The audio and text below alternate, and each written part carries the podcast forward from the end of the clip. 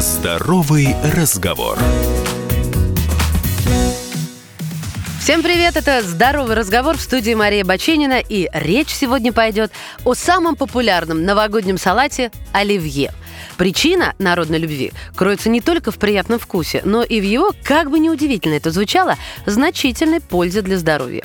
Каждый из компонентов блюда обладает определенными особенностями и свойствами. Именно поэтому разговор о пользе салата необходимо вести, учитывая то, какие ингредиенты вы включаете в его состав. В классической вариации он подразумевает использование таких продуктов, как картофель.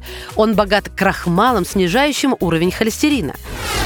Яйца – это оптимальный источник белка почти при полном отсутствии жиров и необходимые белки для оптимизации содержания аминокислот в наших мышцах.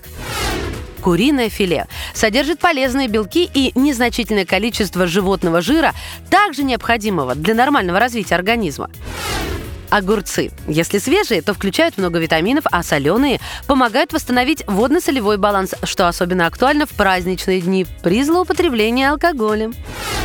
Зеленый горошек служит источником не животного, а растительного белка. Морковь способствует улучшению зрения и уничтожению бактерий за счет наличия бета-каротина. То есть овощная часть рецепта насыщает организм витаминами и растительными волокнами, оптимизирующими работу желудка. Нежирное мясо птицы и яйца делают блюдо сытным, не провоцируя при этом отложение жиров. Но у медали всегда две стороны. К основным недостаткам праздничного блюда можно отнести использование наиболее универсальной и простой заправки, а именно майонеза – к сожалению, нашему организму приходится затрачивать много энергии и времени на его переваривание, что означает весьма немалую нагрузку на желудок. Именно поэтому прямым противопоказанием к употреблению оливье с майонезом является заболевание поджелудочной железы. Попробуйте разбавить классический майонез йогуртом или вовсе приготовить майонез самостоятельно. Это очень просто. Еще раз следует подчеркнуть, польза или вред салата во многом зависит от конкретного рецепта.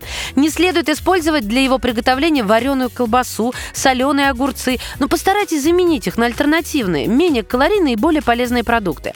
Если вы все же решили добавлять в блюдо именно эти ингредиенты, позаботьтесь о максимальном сокращении количества вредностей, делая упор на полезные овощные ингредиенты. Кроме того, следует помнить о том, что во всем нужно соблюдать меру и не увлекаться перееданием. Хотя с оливье это сложно, конечно. Берегите себя. Здоровый разговор.